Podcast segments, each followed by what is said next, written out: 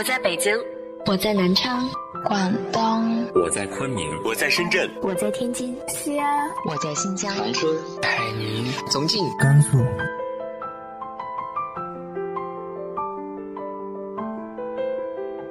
这里是 FM 幺八零八四，昨天的你的现在的未来，我是主播背着吉他的蝙蝠女侠。无论你在哪儿，这里都有我的温暖等你。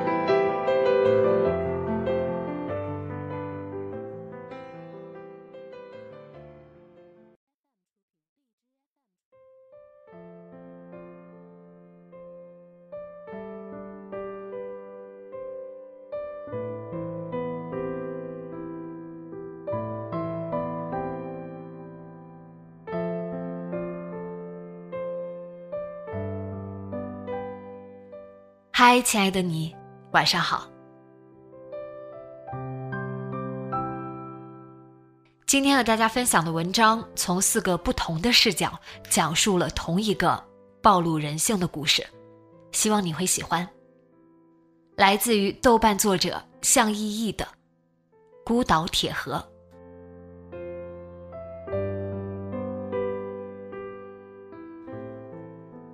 这个噩梦是从一九九六年某个夏天，我和女儿在江堤附近一片荒地里挖到了一盒硬币开始的。那天，我带着三岁大的女儿在江堤上放风筝，女儿玩得特别开心，我也浑然忘记了时间。直到太阳快下山的时候，妻子打电话催促我们快回家吃饭，我们才依依不舍地下堤。我把女儿扛在肩膀上。她很调皮，总是伸手遮住我的眼睛，我也不能因为这点小事训斥他，于是跟他讲一些别的事情，让他分心。小妞，爸爸小的时候养了一只很厉害的狗狗。啊，狗狗，我也要。是爸爸小时候养的，后来它死掉了。狗狗为什么会死掉啊？因为狗狗的寿命一般是十二到十五年，那条狗狗养了十四年，自己死掉了。哦，女儿露出惋惜又迷惑的表情。惋惜大概因为她以为原本有只现成的狗狗给她玩儿，同时对死亡这个词感到迷惑。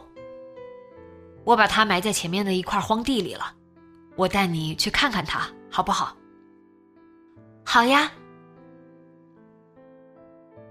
我记得当年把它埋在这里之后，搬了一块大石头放在附近作为记号。周围的草木都变了样子，石头还是孤零零的在那儿一成不变。我放下女儿，稍稍的回忆了一下童年和小狗一起度过的快乐时光，点了一根烟，像从前拿烟熏它一样，往石头上吐出一口烟。在想，哪天是不是带女儿去买一只小狗，陪她一起长大？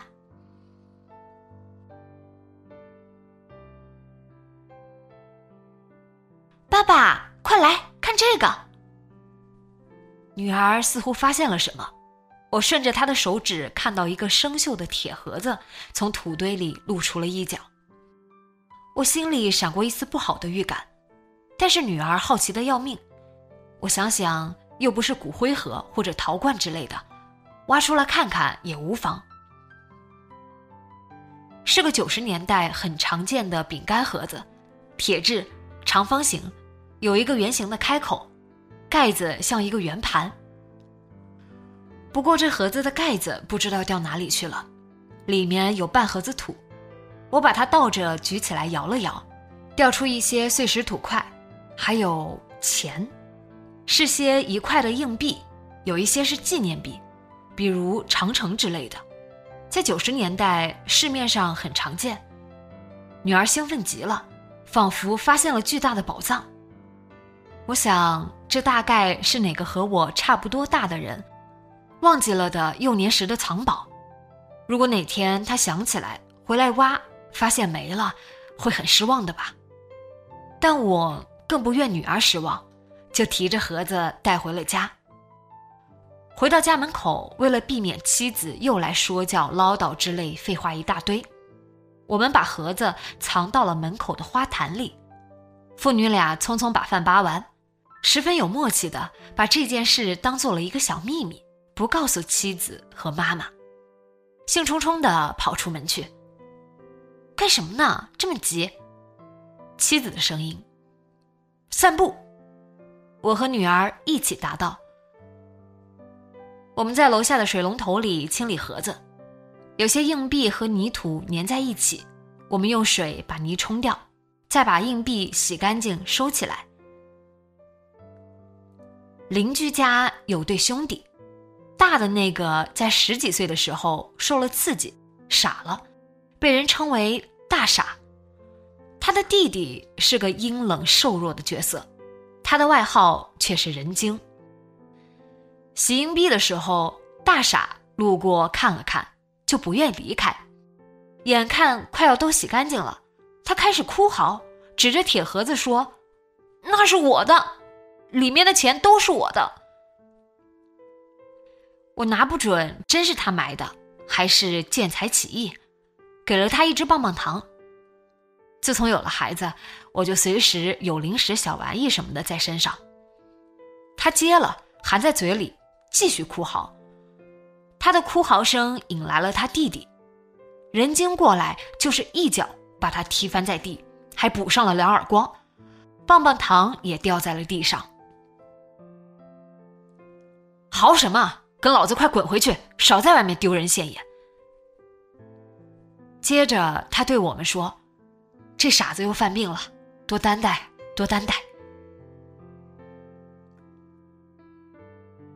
为了避免女儿听到不好的词汇，我把女儿抱起，提着盒子走了，跟她点了个头。没讲话，盒子卖给了收废品的，五毛钱，硬币一共有四十多个，有十几个是纪念币，放在了家里的一个新盒子里，归女儿保管。晚上有人敲门，开门一看是人精，我把他请进来，觉得不会有什么好事儿，我把他单独领到书房，关上门说话。实不相瞒。那个盒子真是我们的。人精开口就是这句话。啊！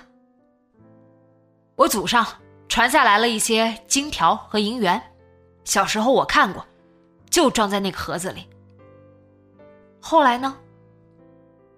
莫名其妙不见了，直到今天才又看见。我很熟悉那个盒子上的图案。图案个屁！锈的什么都看不见了，好吗？这是我的心里话，但是碍于礼貌，我是这么说的。你当真？这盒子里就只有四十多个硬币，是你家的，我就还给你。一听这话，他就燥了，声调也提高了十几度。你当老子是王大那个傻子？你要是不把金条吐出来，你就等着家破人亡吧！我一拳把他打翻在地，又在他屁股上补了一脚。滚！他自知不是我的对手，灰溜溜的爬了出去。到了安全的地方，他又喊了一句：“你跟老子走着瞧！我四伯是公安局的。”我心里想：这傻子是穷疯了吧？这种讹诈的手段也能用得出来？要金条？我哪来的金条？他说里面有几张过百万的存折，不是更靠谱一点？虽然我也没有巨额存折。谁知道他走了没多久，我就被警察以涉嫌私掘、盗窃文物为由带走了，当着我妻女的面。一进审讯室，什么问题都没有问我，直接上来一个穿便服的人往我肚子上踹了一脚，我疼着坐倒在墙角。你要是说一个字的假话，还有你受的。说完，他走出房间。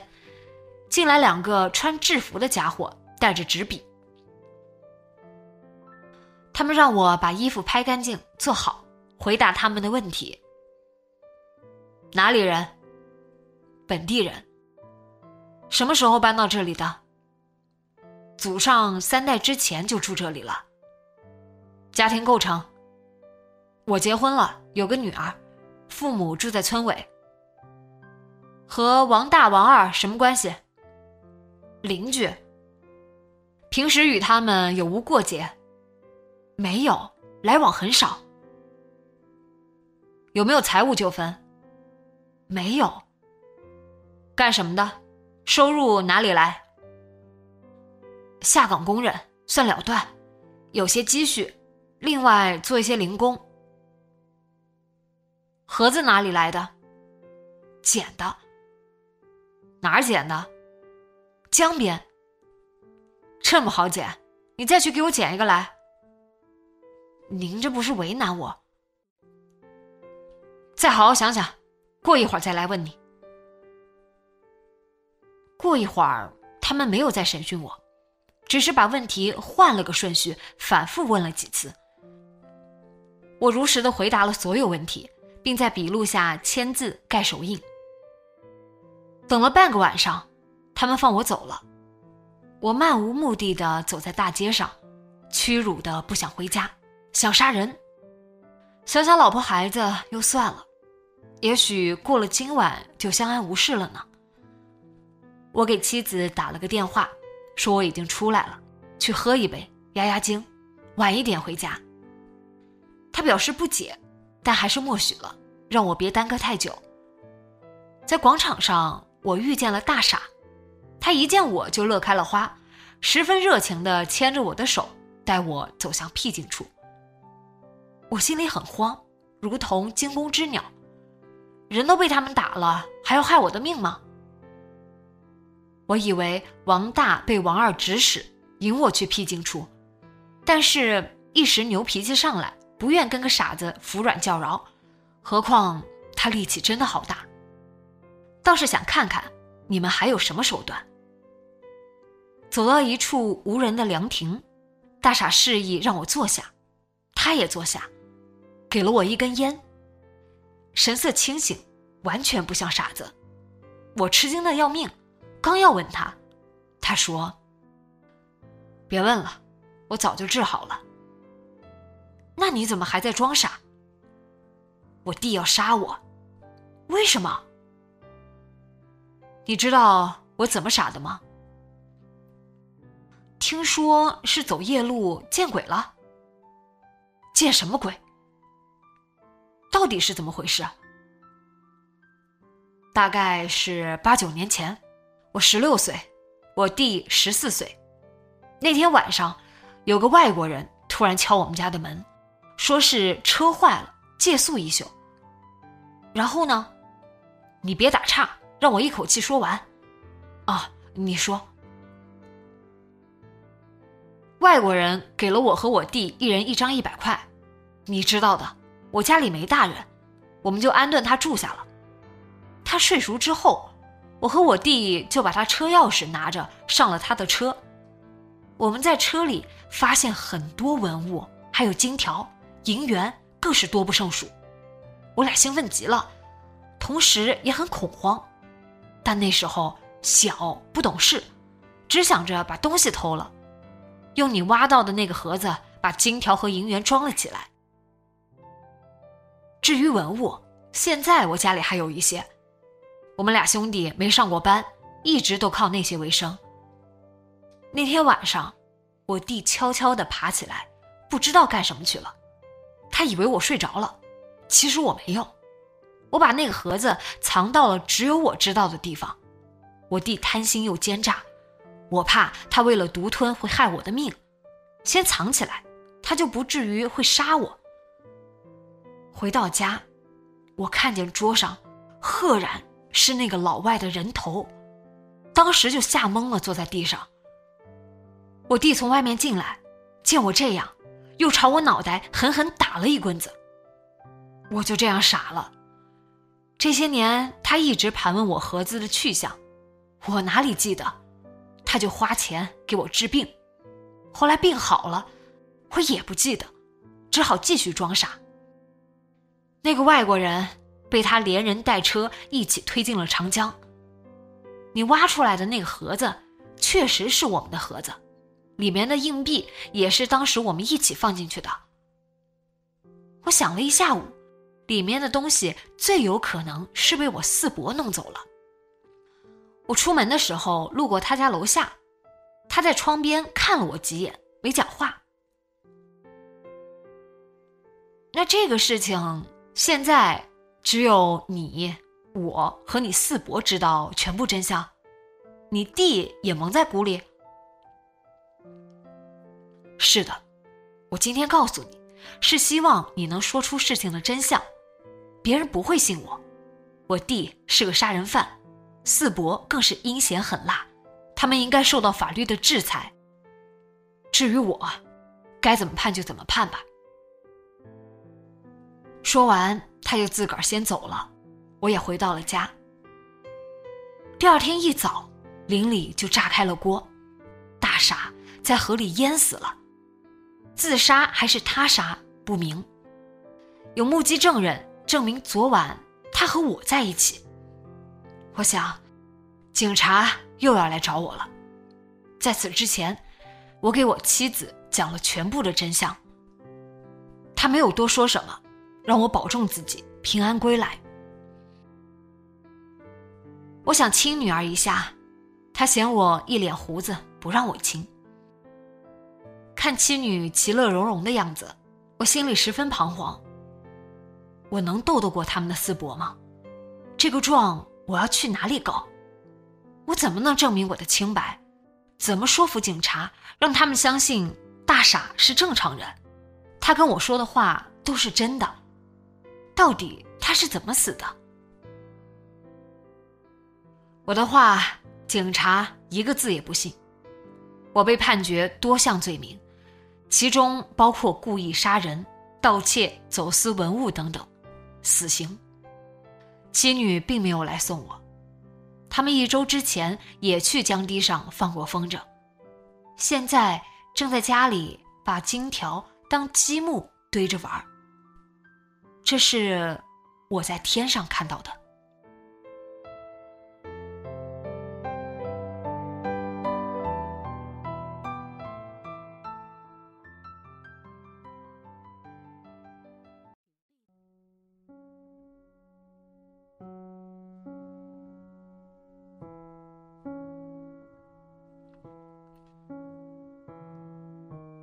自从看见父母被乡亲们吊死在树上。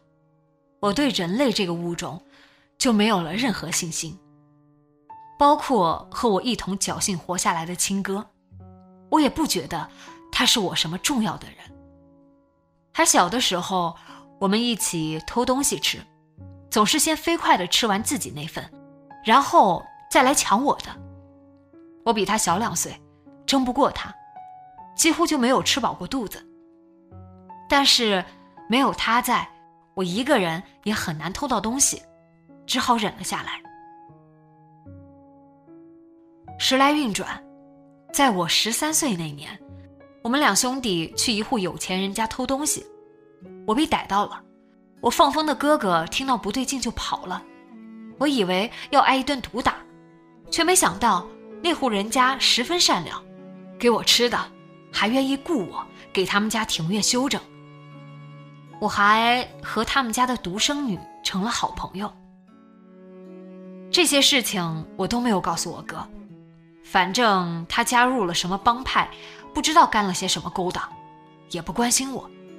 之后我也很少看见他回家，反正就知道对方都没死。就这样过了一年，我身体长得飞快，和他碰面的时候就想和他练练。输多赢少，但是赢的时候越来越多了。那天我们打了个平手，也是我们兄弟感情最融洽的一天。那天晚上，发生了一件改变我们终生的事情。我们买了一些卤味熟食，还买了一些酒，在家里吃着喝着，突然听到一辆发出哐哐响的汽车停到了我们家门口。我连忙跑到窗边去张望，我哥则揣了根木棍躲在门口。我看见车上下来一个洋鬼子，头发黄黄灰灰的，鹰钩鼻子，穿一身破烂牛仔衣，不像什么正经人。他过来敲我们家的门，我让哥收了棍子，随后我给他开门。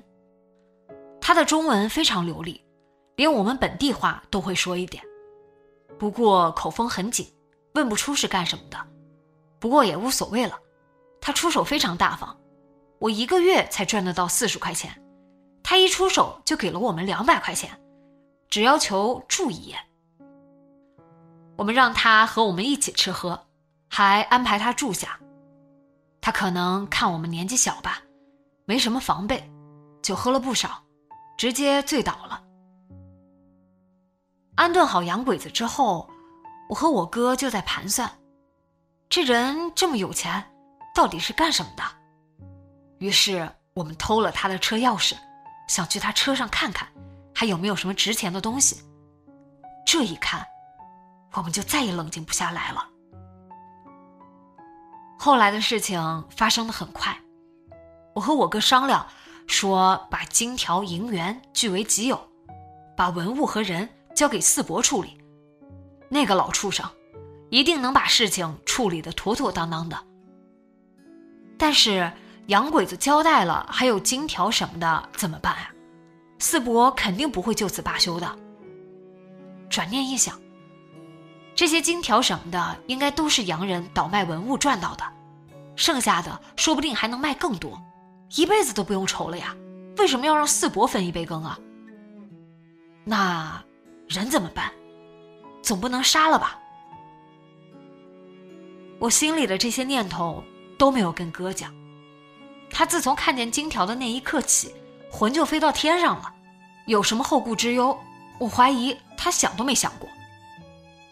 他这个样子是指望不了了，我在心里给自己做心理建设。这个洋鬼子是个文物走私犯，按规模肯定是死刑的。既然如此，他就应该死。我杀他完全合情合法。这些文物在我手里，我就不会让他们流落到国外去。我只卖给国内收藏文物的有钱人，那就不算流失。我做了这样的大好事，收一些酬劳理所应当，所以把这些非法所得据为己有也再合理不过。那么就剩下最后一个难题：人到底怎么杀？用绳子勒的时候醒了怎么办？我力气可没有他大，干脆简单一点，划他脖子吧，像杀鸡一样。但是人脖子那么粗，能一刀致命吗？干脆拿柴刀一刀砍下去吧，死得干干脆脆，不会节外生枝。我是这么想的，也是这么做的。我干这些事的时候，没有看见我兄弟，挺好的，反正他也帮不上忙。对于警察怎么办案，我知道的不多，但是我知道。找不到头就确定不了身份，确定不了身份就没法查。我把老外的头单独拎了出来，放在桌上，在想埋在哪里不容易被发现。突然想到，隔壁房里的尸体还躺在那里，还在淌血，得先处理了。我回到房里，用被子把死人包得像个粽子，然后扛起来。没想到我真能扛起来。总归是这一年吃的不错，又经常和我哥对练的好处。我把他扛回了车上，回到家里的时候，赫然看见我哥吓得瘫软在地。我一时没多想，拿起了门口的棍子，直接给了他一棍，先把他打晕再说。没想到他醒了之后就傻了，金条也不见了，问他也啥都想不起来，扇耳光也想不起来。幸好还有文物，不算竹篮打水一场空。我把人头埋在了江边，车还能开，就是哐哐响。我把车也开到了江边，在落水之前跳出了汽车，这就解决的干干净净了。剩下的，只剩下医好我的傻兄弟了，慢慢来吧。那户雇佣我的有钱人家，几年后突然惨遭变故，家里的大人全被抓到牢里去了，也不知道什么原因。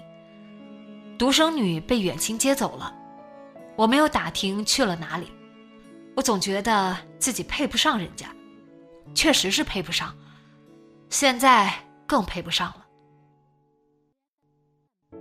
之后的几年，我花钱把隔壁左右的几户人家都买了下来，全部拆了，修了一个大院，院墙砌得很高，还养了几条凶猛的狼狗。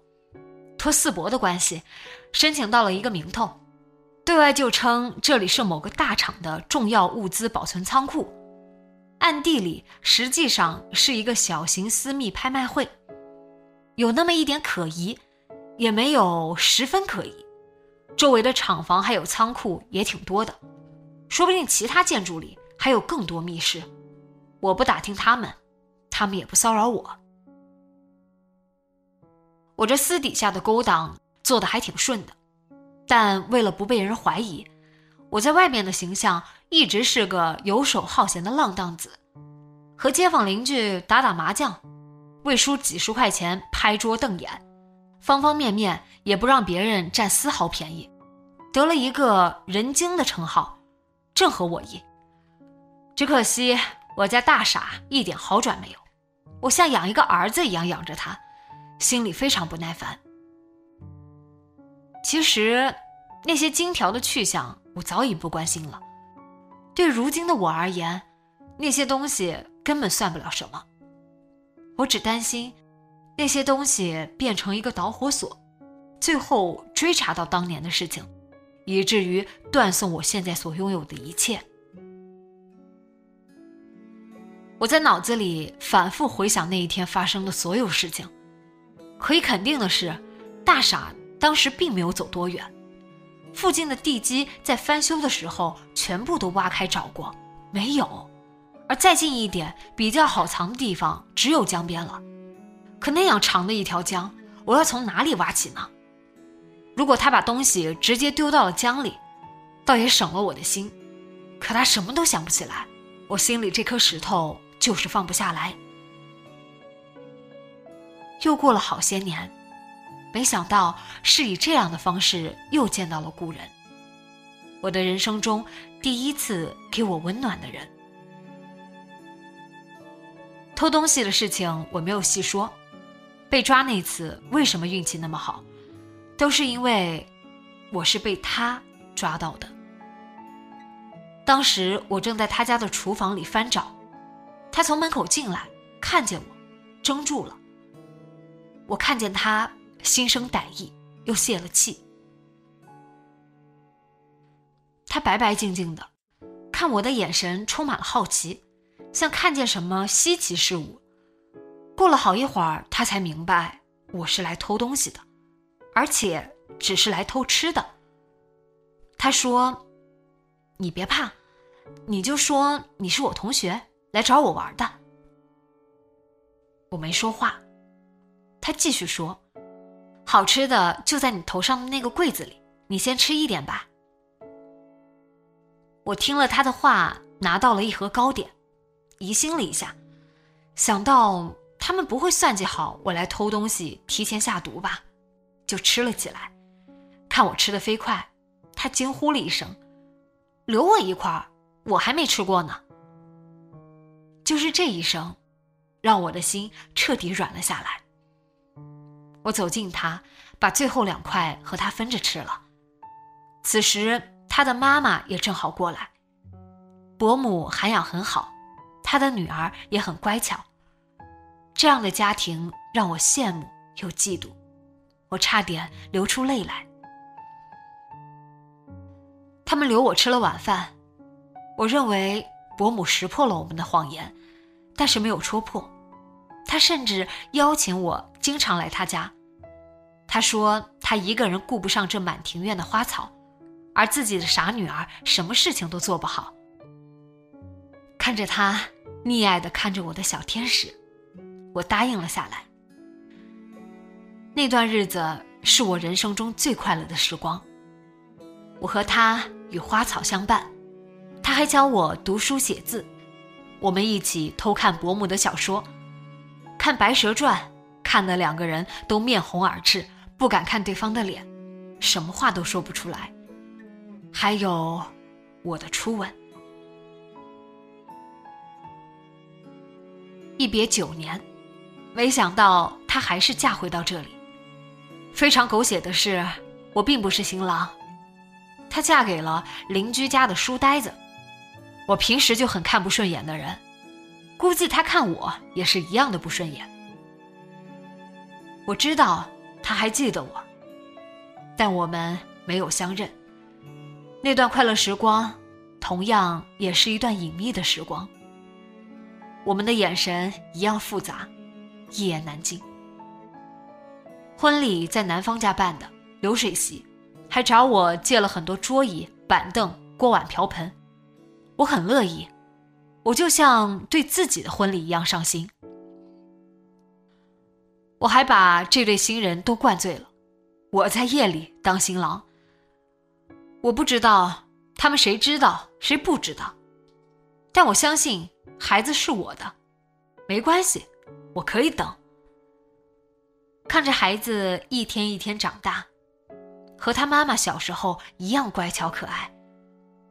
可是我身边总是有个碍眼的男的，我家也有一个碍眼的傻子，好想一起除之而后快啊！现在也不比当年了，趁四伯还没退休，我得加紧把事情办了。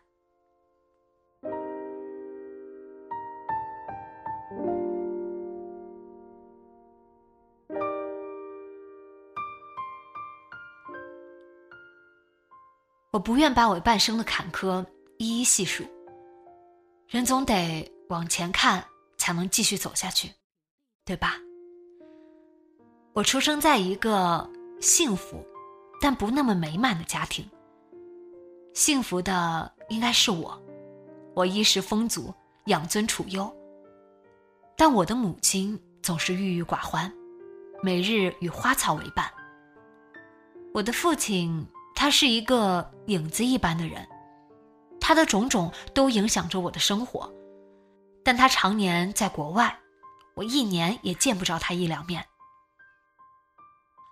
我的母亲话很少，小的时候我好想有个伴儿啊，夕阳很美，或者花开了，我总是独自欣赏着，喜悦也是空虚的。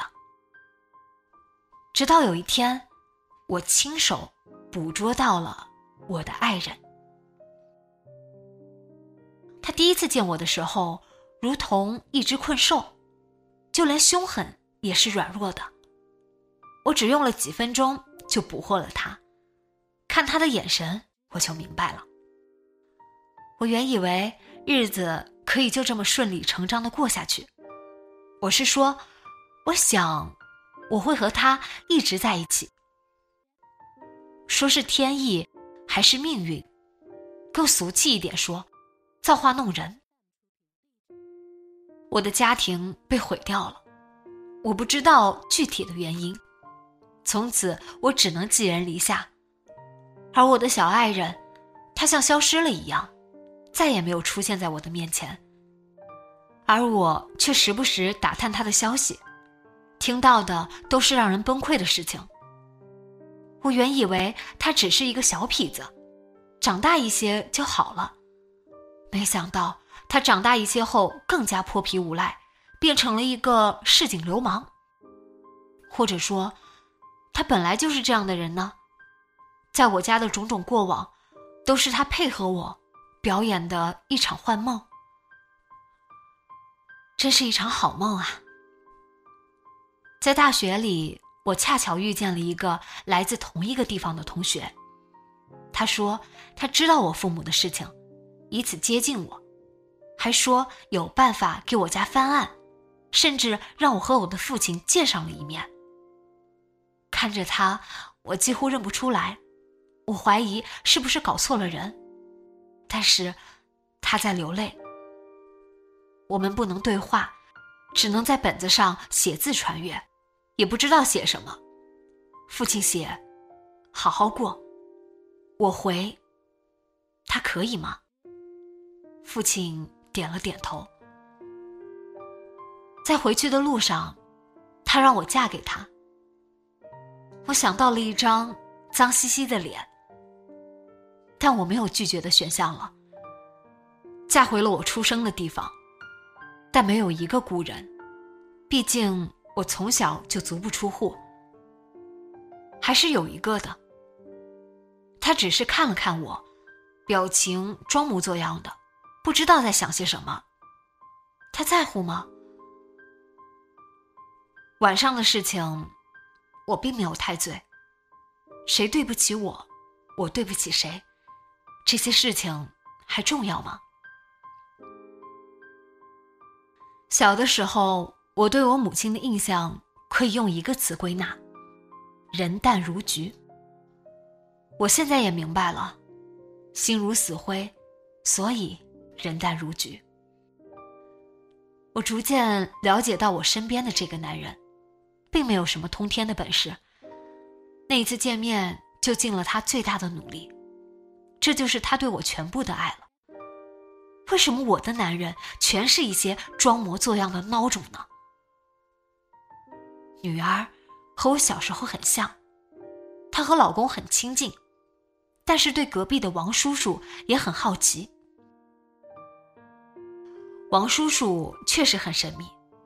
我能看出他现在很富有，但他依旧甘愿过这种泼皮的生活，让我也不禁好奇起来。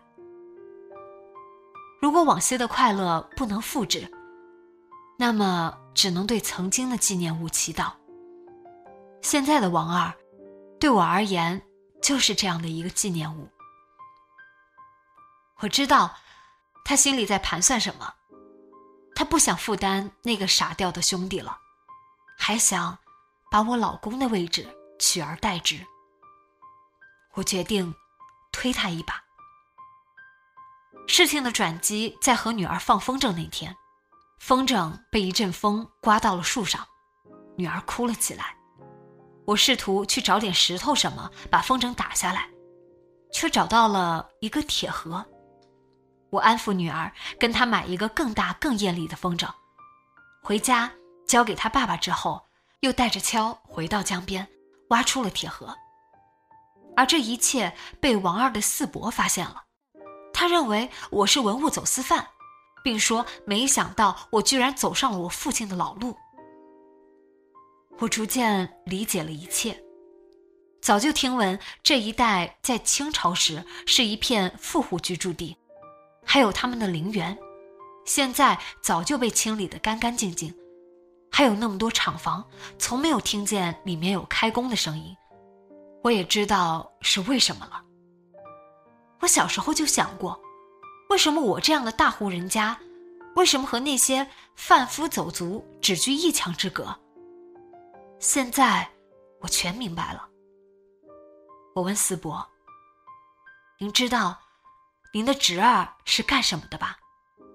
我和他有私情，我女儿是您的侄孙女。他听后大为震惊，想必是因为包庇走私的事情暴露了，更甚于这突如其来的侄孙。但我希望他明白，我不是外人。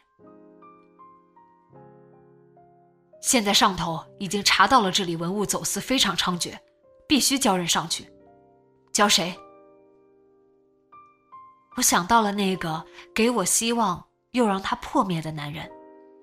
我说：“我老公。”好，我带几根做物证，你单独做一份口供。他停了一下，剩下的留给你们母女做私房钱吧。王二说不好哪天。说到这里。他停住了，之后，他没再说什么，背对着我摆摆手，走了。之后的事情，不用猜，王大一定是被王二推到河里去的，可怜的冤鬼。还有我枉死的前夫，我对不住他，比他对不住我的地方更多。但是一个女人为了爱情。为了向往的未来做出什么样的事情都不稀奇吧？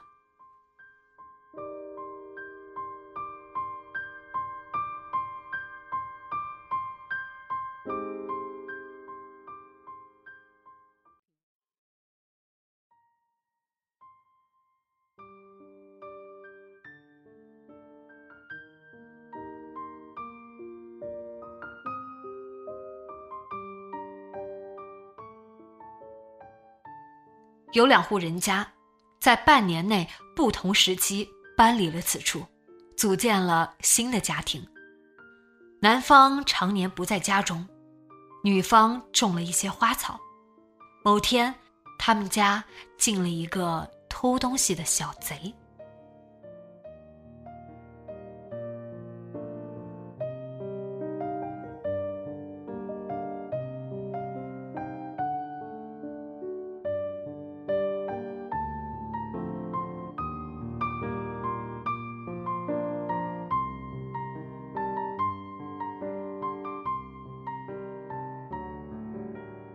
关于这样一个故事，你有哪些感想呢？直接在节目下方留言分享给我吧。